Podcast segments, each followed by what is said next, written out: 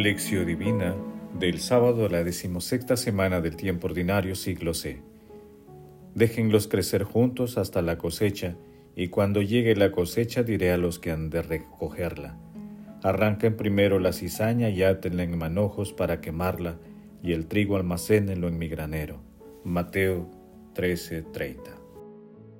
Oración inicial. Santo Espíritu de Dios, amor del Padre y del Hijo, Ilumínanos con tus dones para que podamos comprender los tesoros de la sabiduría que Jesús nos quiere revelar en este día. Otórganos la gracia para meditar los misterios de la palabra y revélanos sus más íntimos secretos. Madre Santísima, intercede ante la Santísima Trinidad por nuestra petición. Ave María Purísima, sin pecado concebida. Lectura Lectura del Santo Evangelio según San Mateo capítulo 13 versículos del 24 al 30. En aquel tiempo Jesús propuso otra parábola a la gente. El reino de los cielos se parece a un hombre que sembró buena semilla en su campo. Pero, mientras sus hombres dormían, su enemigo fue y sembró cizaña en medio del trigo y se marchó. Cuando empezaba a verdear y se formaba la espiga, apareció también la cizaña. Entonces no fueron los trabajadores entonces fueron los trabajadores a decirle al amo, Señor, ¿no sembraste buena semilla en tu campo? ¿De dónde sale la cizaña? Él les dijo, un enemigo lo ha hecho. Los trabajadores le preguntaron, ¿quieres que vayamos a arrancarla? Pero él le respondió, no, porque al arrancar la cizaña podrían arrancar también el trigo. Déjenlos crecer juntos hasta la cosecha, y cuando llegue la cosecha diré a los que han de recogerla Arranquen primero la cizaña y átenla en manojos para quemarla, y el trigo almacénenlo en mi granero. Palabra del Señor, gloria a ti, Señor Jesús. Puesto que el mundo es el campo, Mateo capítulo 13, versículo 38, en el que Dios pone a sus hijos como buena semilla, los laicos cristianos, en virtud del bautismo y de la confirmación, y fortalecidos por la Eucaristía, están llamados a vivir la novedad radical traída por Cristo, precisamente en las condiciones comunes de la vida. Han de cultivar el deseo de que la Eucaristía influya cada vez más profundamente en su vida cotidiana, convirtiéndolos en testigos visibles en su propio ambiente de trabajo y en toda sociedad. Papa Emérito Benedicto XVI. El pasaje evangélico de hoy también forma parte del discurso parabólico de Jesús. La parábola de la cizaña forma una unidad literaria con la parábola del sembrador y también es explicada por nuestro Señor Jesucristo más adelante en Mateo capítulo 13 versículos del 36 al 43 después de la parábola de la levadura. En esta unidad evangélica y literaria, Jesús es el sembrador, la buena semilla es la palabra, el trigo son todas las personas que acogen la palabra y dan buenos frutos. Y el campo es la humanidad. El enemigo es el demonio, quien planta la cizaña entre las personas que están adormitadas espiritualmente.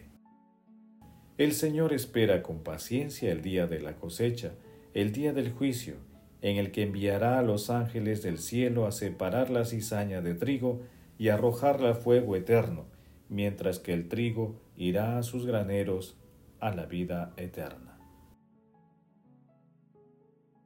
Meditación Queridos hermanos, ¿cuál es el mensaje que Jesús nos transmite a través de su palabra? Una de las parábolas que narra Jesús acerca del crecimiento del reino de Dios en la tierra nos permite descubrir con mucho realismo el carácter de lucha que entraña al reino a causa de la presencia y la acción de un enemigo, que siembra cizaña en medio del grano. Dice Jesús que cuando brotó la hierba y produjo fruto, apareció entonces también la cizaña. Los siervos del amo del campo querían arrancarla, pero esto no se lo permite. No sea que al recoger la cizaña arranquéis a la vez el trigo. Dejad que ambos crezcan juntos hasta la siega y al tiempo de la siega diré a los segadores, recoged primero la cizaña y atadla en gavillas para quemarlas, y el trigo recogerlo en mi granero. Mateo capítulo 13 versículos 24 al 30. Esta parábola explica la coexistencia y con frecuencia el entrelazamiento del bien y del mal en el mundo, en nuestra vida y en la misma historia de la Iglesia. Jesús nos enseña a ver las cosas con un realismo cristiano y a afrontar cada problema con claridad de principios, pero también con prudencia y paciencia. Esto supone una visión trascendente de la historia en la que se sabe que todo pertenece a Dios y que todo resultado final es obra de su providencia. Como quiera que sea, no solo se oculta aquí el destino final de dimensión escatológica, de los buenos y de los malos, está simbolizando por la recogida del grano en el granero y en la quema de la cizaña. San Juan Pablo II. Nuestro Señor Jesucristo nunca dejará de sembrar la buena semilla en la humanidad. Depende de nosotros acoger la palabra en nuestros corazones, para que demos frutos espirituales abundantes. El ciento, el setenta o el treinta por uno, como dice Jesús. Nuestro Señor Jesucristo esperará siempre paciente la conversión de las personas que están alejadas de Él y siembran cizaña en la humanidad. Él nos dice que el mal que existe en este mundo proviene del maligno, quien lo siembra en la oscuridad y siempre está rondando con sus perversas influencias con el fin de seducir a quienes se descuidan y para confundir a quienes no tienen bien cimentada su fe. La eliminación definitiva de las fuerzas del mal ocurrirá al final de los tiempos, y mientras vivamos debemos tener paciencia y confianza en la acción divina, como un reflejo de la paciencia de Dios que espera hasta el final para dar oportunidad de conversión a todos los hermanos que están alejados de los preceptos cristianos. Estemos atentos para que nuestros frutos siempre sean el amor, la alegría, la paz, la benignidad, la magnanimidad, la mansedumbre y la humildad. Hermanos, respondamos a la luz de la palabra. ¿Tenemos paciencia y confianza en la acción divina en medio de un mundo que está incorporando ideologías inspiradas por la oscuridad? ¿Cómo actuamos y respondemos ante estas realidades? Que las respuestas a estas preguntas nos ayuden a tener fe y confianza plena en la Santísima Trinidad y a estar preparados para responder inspirados en el amor de Dios. Jesús, María y José nos aman. Oración. Amado Jesús, no permitas que nos sintamos superiores a ninguna persona. Más bien, amado Señor, otórganos la humildad con el fin de llevar tu palabra hecha acción por donde vayamos. Espíritu Santo, concédenos la paciencia y la confianza en tu acción divina, para actuar siempre con bondad ante el mal que está presente en el mundo. Padre eterno, por tu inmenso amor y misericordia, concede a todos los difuntos de todo tiempo y lugar la gracia de disfrutar del gozo eterno, en especial a aquellos que más necesitan de tu misericordia. Madre Santísima, Madre de la Divina Gracia, intercede ante la Santísima Trinidad por nuestras peticiones. Amén.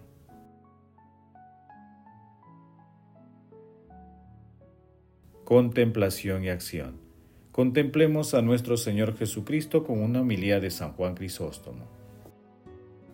El método del diablo es el de mezclar siempre la verdad con el error, revestido éste con las apariencias y colores de la verdad, de manera que pueda seducir fácilmente a los que se dejan engañar. Por eso el Señor solo habla de la cizaña porque esta planta se parece al trigo. Seguidamente indica cómo lo hace para engañar, mientras la gente dormía. Por ahí se ve el grave peligro que corren los jefes, sobre todo aquellos a quienes les ha sido confiada la guardia del campo. Por otra parte, este peligro no amenaza solo a los jefes, sino también a los subordinados. Esto mismo nos enseña que el error viene después de la verdad. Cristo nos dice todo esto para enseñarnos a no dormirnos. De ahí la necesidad de la vigilancia de un guardia. Y también nos dice en Mateo capítulo 10 versículo 22, el que persevere hasta el final se salvará. Considera ahora el celo de los criados que quieren arrancar la cizaña. Inmediatamente es cierto que aunque les falta reflexión, dan pruebas de su solicitud por la simiente. Solo buscan una cosa que no es vengarse, del que ha sembrado la cizaña, sino de salvar la cosecha. Por eso quiere echar totalmente el mal del campo. ¿Y qué responde el maestro? Se lo priva por dos razones. La primera el temor de perjudicar el trigo, la segunda la certeza de que un castigo inevitable se abatirá sobre los que están afectados de una enfermedad mortal. Si queremos que se les castigue sin que se les perjudique la cosecha, debemos esperar el momento conveniente. Por otra parte, es posible que una parte de esa cizaña se convierta en trigo. Si lo arrancáis ahora podéis perjudicar la próxima cosecha, arrancando los que podían llegar a ser mejores. Queridos hermanos, acerquémonos confiados a nuestro Señor Jesucristo, el buen sembrador, y comprometámonos a meditar la palabra para llegarla a la práctica mediante obras de misericordia. El amor todo lo puede, amemos, que el amor glorifica a Dios. Oración final. Gracias Señor Jesús porque tu palabra nos conduce por caminos de paz, amor y santidad. Espíritu Santo, ilumínanos para que la palabra penetre en lo más profundo de nuestras almas y se convierta en acción. Dios glorioso, escucha nuestra oración, bendito seas por los siglos de los siglos. Madre Santísima, intercede ante la Santísima Trinidad por nuestra petición. Amén. El Señor esté con ustedes y con tu Espíritu la bendición de Dios Todopoderoso, Padre, Hijo y Espíritu Santo, descienda sobre ustedes y los acompañe siempre. Amén. Bendigamos al Señor, demos gracias a Dios.